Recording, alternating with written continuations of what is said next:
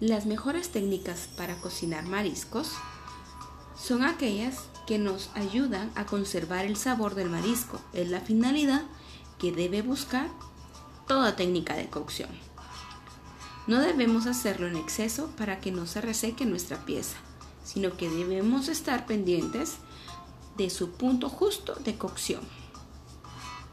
En esta oportunidad conoceremos y hablaremos sobre las técnicas de cocción y técnicas culinarias empleadas para los mariscos. La cocción de los mariscos se hace en agua hirviendo. Este es el método de cocinado más frecuentemente usado con los crustáceos. Los expertos recomiendan utilizar agua de mar si es posible para efectuar la cocción. En caso de no disponer de agua de mar, se utilizará agua normal, a la que se le agregará 50 gramos de sal gruesa por cada litro de agua a utilizar. Podemos introducir el marisco en el agua o si preferimos utilizar el vapor para que se puedan cocinar. Una variante que se emplea en ocasiones es la cocción en caldo corto, en un fumé o en un caldo de pescado. A esta se le podría agregar agua, vinagre o vino, sal y hierbas aromáticas o algunas especias que consideremos más apropiadas para la ocasión, teniendo cuidado de no concederles demasiado protagonismo a las mismas, pues buscamos resaltar los sabores de nuestros mariscos. Si vamos a consumirlo inmediatamente, lo mejor es dejar que el marisco temple un poco y comerlos así o acompañados de una salsa. Si queremos reservarlo para más tarde, podemos sumergirlo en agua helada para que la carne quede crocante en su punto. Prieta se le podría llamar en otras ocasiones y no se reblandezca con el calor que guardan entre sí. También compartiremos algunos tiempos aproximados de cocción para algunos mariscos. El percebe se considera que es prudente cocinarlo por 5 minutos. El langostino entre 3 a 5 minutos. La gamba 1 minuto. Sígala entre 3 a 5 minutos. Los caracolillos 2 minutos. Las nécoras entre 8 y 10 minutos.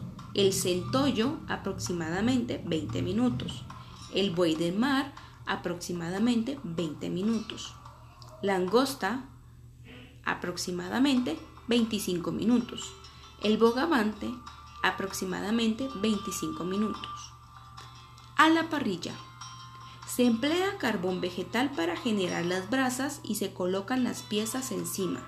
Esta técnica se usa especialmente para los mariscos más grandes o los que tienen cola, como las cígalas, los bogavantes, las langostas y los langostinos.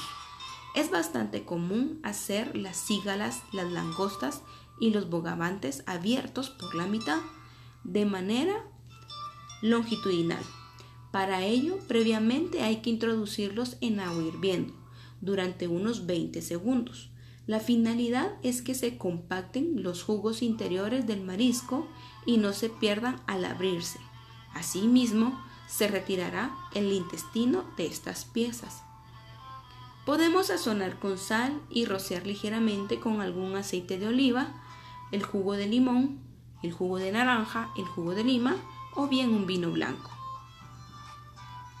A la plancha. Al igual que en la parrilla, las piezas grandes como el bogavante o la langosta deben abrirse por la mitad, de manera longitudinal se sazonan también con sal y se rocían con aceite de oliva de preferencia. Las piezas más grandes pueden terminar de hacerse en el horno. Pueden acompañarse de salsas como mayonesa, vinagreta, salsa rosa y yogur. Salteados. Los langostinos, gambas o cígalas pueden pelarse y posteriormente saltearse en aceite de oliva o en alguna mantequilla compuesta. Después se le añade la sal y un toquecito de pimienta al gusto y se puede acompañar con alguna vinagreta. Fritos. especialmente los langostinos y las gambas pelados y descabezados, pueden rebozarse en alguna témpora o en algún empanizado y freírse en abundante aceite para poderse servir posteriormente. Recordemos que en cada una de las técnicas buscamos que los sabores y la textura de la carne de nuestros mariscos destaquen y sobre todo se pueda apreciar los sabores y se aproveche su valor nutricional. Gracias por haberme acompañado en esta ocasión. Los espero en la próxima. Estuvo con ustedes Ingrid Méndez Luna.